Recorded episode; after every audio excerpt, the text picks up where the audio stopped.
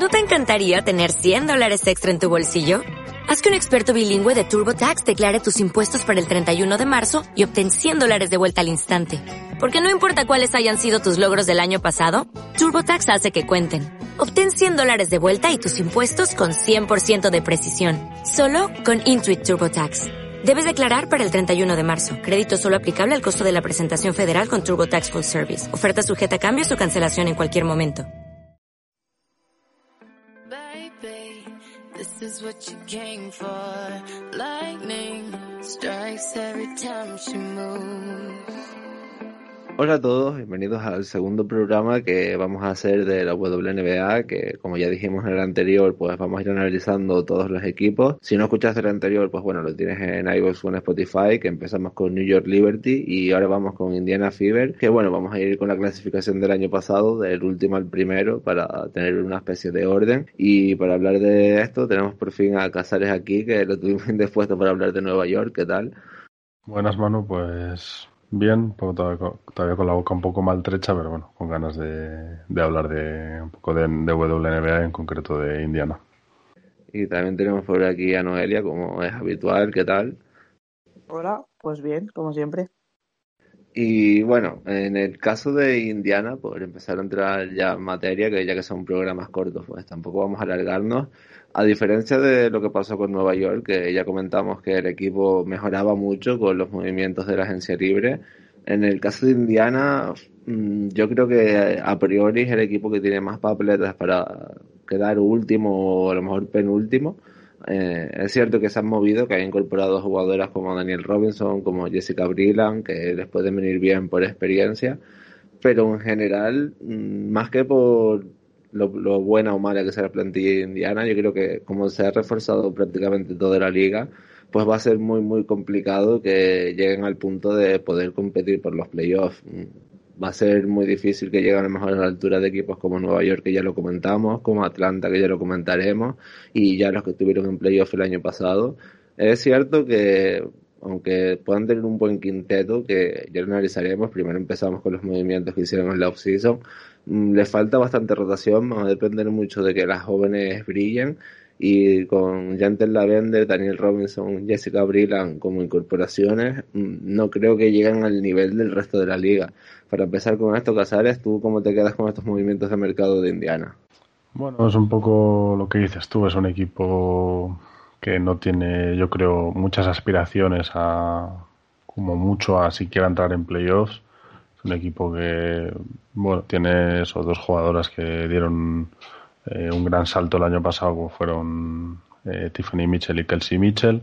Tiene también por allá Julia Alemán, a ver si, si consigue ir con un buen eh, backcourt en ese aspecto. Tiene a, a McCowan en el interior, pero bueno, no sé muy bien tampoco cómo es el plan, sobre todo por esa firma de Jantel Lavender, que mm, es una jugadora pues ya con, varios años de, de carrera, que, pero que tampoco tiene un gran nivel, por lo que no parece no darles ni demasiado presente ni demasiado futuro. Es un, un contrato un poco extraño, supongo que será por bueno por darle el dinero a alguien y tener una jugadora con experiencia en la plantilla. Pero bueno, es, es un equipo que no tiene nada que perder esta temporada, yo creo, porque eso no, no tienen eh, ningún objetivo ni ninguna meta clara más que intentar progresar, intentar, pues eso, las Mitchell, eh, eh, McCowan, Alemán, que se vayan desarrollando e intentar conseguir una, una mejor plantilla y ya en años venideros pues intentar eh, conseguir algo de alguna mejor, alguna pieza mejor en, en agencia libre y tener un buen equipo pero de momento por lo que es este año dudo mucho que, que vayan a, hacer mucho más allá de, esas firmas de, de Jantel Lavender y de Robinson, Brilland. Creo que son piezas que, bueno, un poco mm, por hacer maquillaje, por conseguir algo más de, de profundidad y tener algo más completa la plantilla, pero bueno, de momento no creo que aspiren a mucho. Yo sobre todo en el caso de Brillan, creo que el problema, bueno, como estábamos comentando antes de empezar a grabar, que en Fénix no van sobradas de dinero, porque yo creo que les hubiera venido bastante bien tenerla y claro, seguramente le llegó una oferta mejor y no llegó a un acuerdo con Fénix y por eso habrá salido. Y también habrá acabado en Indiana porque la gran mayoría de equipos eh, están con una muy buena rotación interior. Hay que ver que, por ejemplo, jugadoras como Glory Johnson pues están de gente libre que no encuentren equipo para esta temporada y eso también habla bastante de que los equipos se han reforzado muy bien en la pintura. Lo de la Bender y Robinson, mm, yo creo que un poco, ya que Indiana de por sí no es un mercado muy grande, eh, si el proyecto deportivo tampoco está siendo el mejor, pues hace muy complicado firmar agentes libres y claro, aquí hay que llegar al mínimo salarial y seguramente por eso habrán llegado esos contratos. Tú, Noelia, ¿cómo valoras estos movimientos de mercado de Indiana? Bueno, yo creo que Indiana tenía...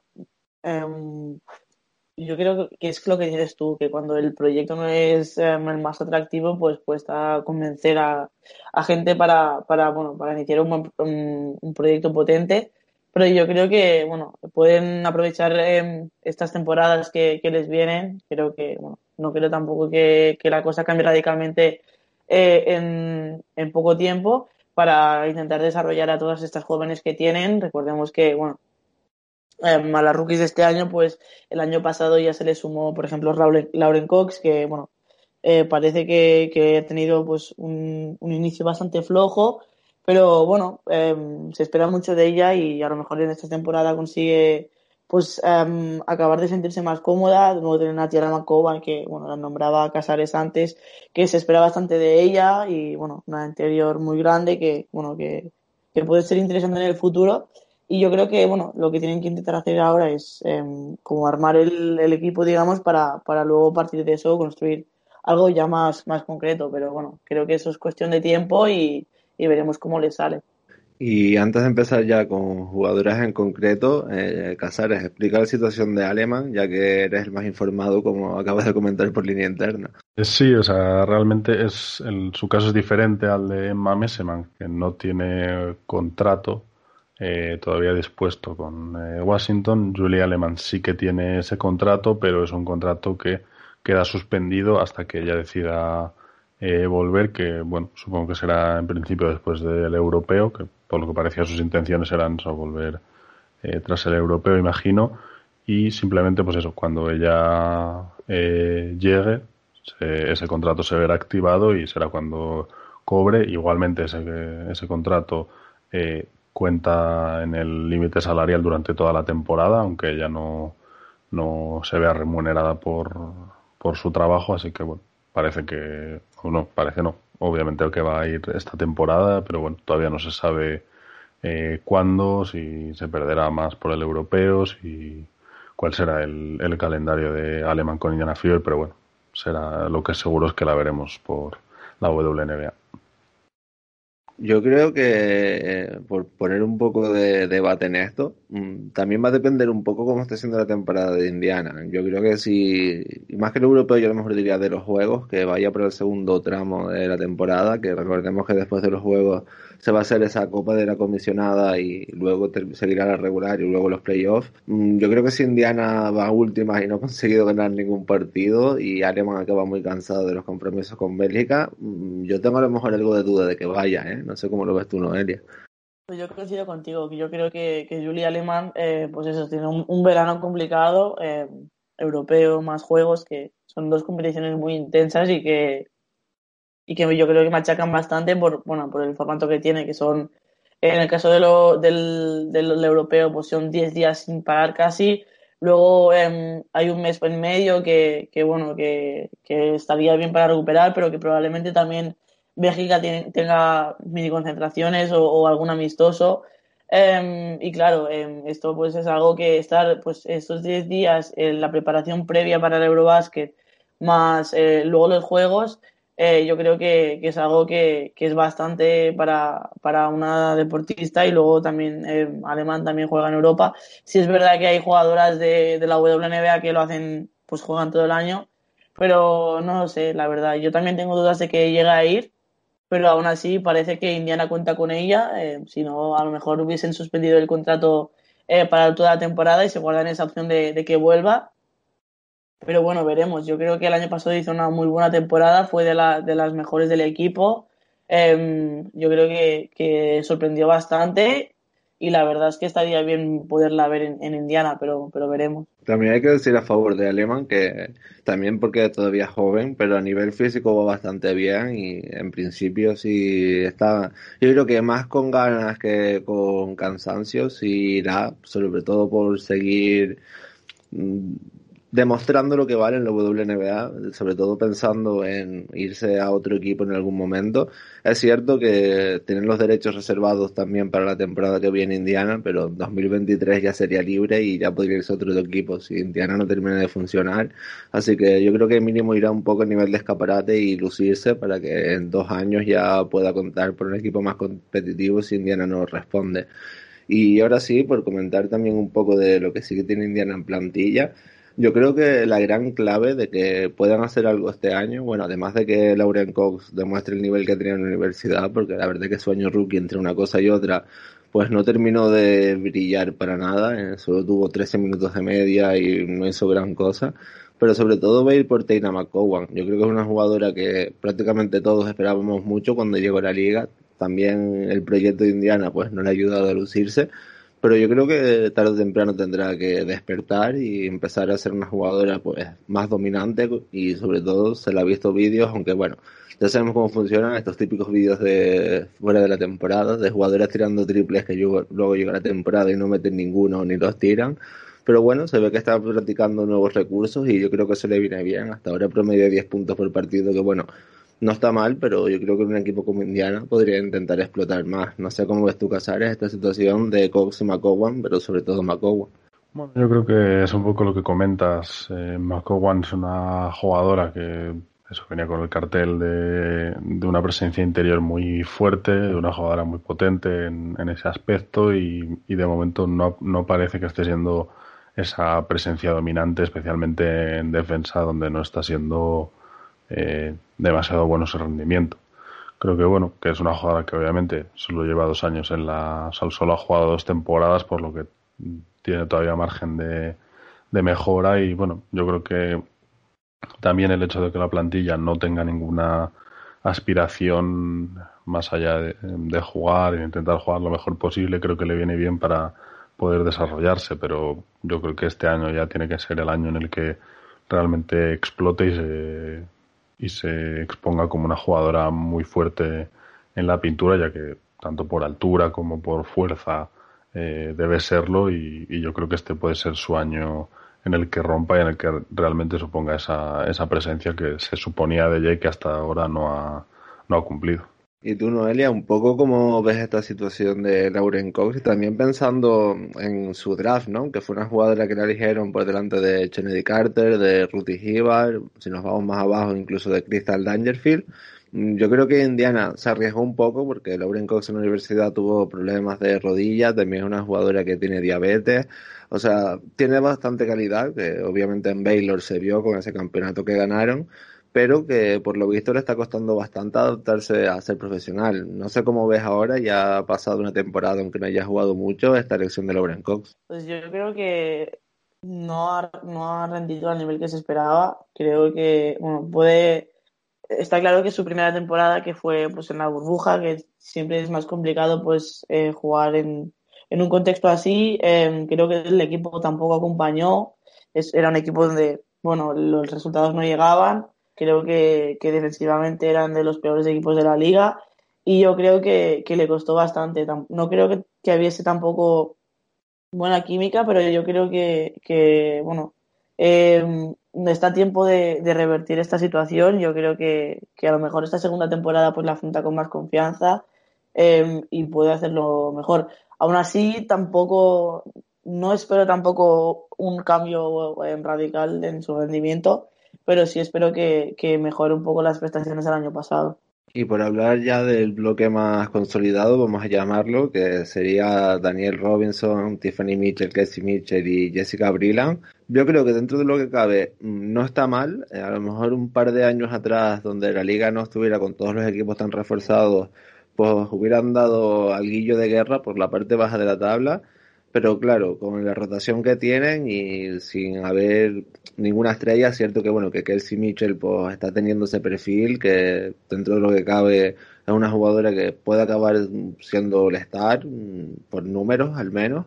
Pero claro, eh, estas cuatro jugadoras acompañadas sobre todo de, bueno, vamos a meter también un poco a McCowan aquí, aunque todavía no haya terminado de explotar, acompañadas de tanta juventud, mm, no sé yo, yo creo que sobre todo Indiana, si no está pensando en el pick 1 de 2022, tiene muchísima fe en las jóvenes, ¿eh? No sé cómo lo ves tú, Casares, esto de la composición en general de la plantilla. Sí, bueno, la verdad es que por, lo, por comentar lo que, lo que decía antes, eso choca un poco el, fichar a dos jugadoras tan mayores como son eh, Brillan y, Daniel Robinson con 32 y 33 eh, años. Y no sé si es cierto que la plantilla eh, en la parte, pues eso, sobre todo en el backcourt, tiene un, núcleo muy joven, un núcleo muy muy bueno, también por las buenas temporadas, la buena temporada que tuvieron eh, Kelsey Mitchell y Tiffany Mitchell, que son dos jugadoras que, tanto por contrato como por proyección, como por juego, parece que le dan un muy buen futuro a, a Indiana. Y bueno, sí que es cierto que lo que comentas, que tengan deseos de conseguir alguna alguna otra jugadora en futuros drafts, obviamente, teniendo, teniendo en cuenta que no, no son un equipo que aspire mucho. Pero bueno, de momento, no sé, creo que, eso, les falta todavía desarrollo, les falta todavía poder, mm, pues eso, con tanto Teair McCowan como Julia Alemán, que dé un, paso más, sobre todo en el aspecto eh, anotador. Y bueno, también ver cómo, cómo se desenvuelve la, la pick de este año Gondresic, a ver que a ver si ese ese pick tan poco esperado podemos decir si acaba saliendo bien o si o si es un o si se demuestra que es un error o ver qué pasa. Pero bueno sí que tiene un núcleo joven bastante interesante que apunta que, que puede dar que hablar en los próximos años pero es un poco lo que hemos comentado es un equipo que todavía le queda desarrollo y que tienen que esperar un poco para poder eh, codearse con los mejores equipos de la liga por lo que sigo sin entender mucho esos movimientos de, Daniel Robinson, de Jessica Brilland, más allá de lo que decías antes de, de poder cubrir el mínimo de el mínimo salarial, así que no sé cómo se desarrollará Indiana. Y ya antes de pasar, aunque ya lo hemos dicho más o menos entre líneas las expectativas que tenemos para este equipo, eh, Victoria Vivians es verdad. Eh, el problema que ha tenido el WNBA ha sido las lesiones, que no ha tenido mucha continuidad. Este año lo tuvimos en la Liga Femenina Andesa. No sé, Noelia, si le tienes la pista más o menos seguida, si crees que Vivians puede ser importante en este equipo. Pues la verdad es que eh, no le tengo la pista excesivamente seguida. creo que bueno, es una jugadora que les puede ayudar más que nada porque será de un 26 años de las más experimentadas de la plantilla y bueno, creo que va más por eso que, que por, que por, digamos, de lo que haya hecho, lo que haya demostrado anteriormente. Em, yo creo que, bueno, eh, hablando del equipo en general, coincido eh, con lo que dice Casares, pero bueno, yo creo que, que, es lo que decías tú también, Manu, de, de ir a por a tanquear un poco Em, no creo que, Indiana espere grandes em, resultados de este equipo. Creo que, se toman pues un tiempo para, construir una base para, para luego poder incorporar em, piezas determinantes. Pero bueno, veremos cómo le sale la cosa. Yo si tuviera que mojarme ya, eh, antes de empezar la temporada, obviamente, mm, diría que van a quedar últimas, la verdad. O sea, creo que aunque Dallas sea un equipo más joven, pues bueno, teniendo a Bumbo Wale, a Savali, a Mabrey, que lo hizo bastante bien, ahora llega el pick 1 y pick 2, que en general no es un equipo tampoco que vaya a luchar por los playoffs a priori, creo, pero eh, yo sí creo que Dallas está un pasito por delante en cuanto a calidad de Indiana. ¿eh? No sé eres tú, cómo ves esto, si crees que Indiana está ya destinado a quedar las últimas. Sí, yo creo que... Eh, que es difícil que no sean ese último equipo porque bueno otros otros equipos como Nueva York pues han visto reforzados tienen obviamente a eh, Ionescu Dallas ya el año pasado estuvo luchando por playoff y, y obviamente con Obumbo Wale con Savali como comentabas eh, tienen un equipo bastante no sé vamos que yo creo que puede luchar por playoffs. Indiana sí que es cierto que es un equipo más más flojo y, esos supuestos refuerzos tampoco creo que, que vayan a, a darles mucho más. Así que yo creo que sí, quizás sean el, peor equipo de, de la liga y, yo creo que pueden estar destinadas a, a quedar últimas, pero bueno, nunca se sabe porque ya el año pasado sorprendieron un poco con un buen rendimiento en ciertas fases de la temporada, así que bueno, pueden dar que hablar, pero yo creo que sí que mayormente son las favoritas a ese último puesto. ¿Y tú, Noelia, cómo ves esto antes de terminar? Pues yo no tengo mucho más que añadir que lo que habéis dicho vosotros. Yo creo que el resto de equipos eh, tienen más o menos eh, el equipo más hecho eh, como hablas, eh, Dallas yo creo que, que, tiene pues con eso, con Bovale y Savali, que son jugadoras con muchos puntos. Savali el año pasado pues no la pudimos ver mucho porque bueno, estuvo lesionada gran parte de la temporada, pero lo que enseñó fue bastante calidad, viene de hacer una temporada em, bastante impresionante en, en Fenerbahce, em, que podríamos decir em, un equipo de Final Four de Euroliga con mucha, con mucho, mucha, ¿cómo decirlo? mucho carácter pese a su edad, así que yo espero que, haga una grandísima temporada y además tienen a dos a dos a los dos primeros eh, las, dos primeras elecciones de este año de draft, eh, Charlie Collier y Awa Kuyer, que son dos interiores interesantes, que es por donde cojeaban, así que en principio yo sí veo a, Indiana por debajo, eh, no veo em, nada que, destaque de, bueno, de este equipo y, y bueno, veremos si nos sorprenden, pero en principio no sé, yo apuesto con vosotros. Pues ya con esto podemos ir despidiendo. Si no me equivoco por la clasificación, creo que el siguiente programa será de Atlanta, que si no pasa nada lo intentaremos subir mañana.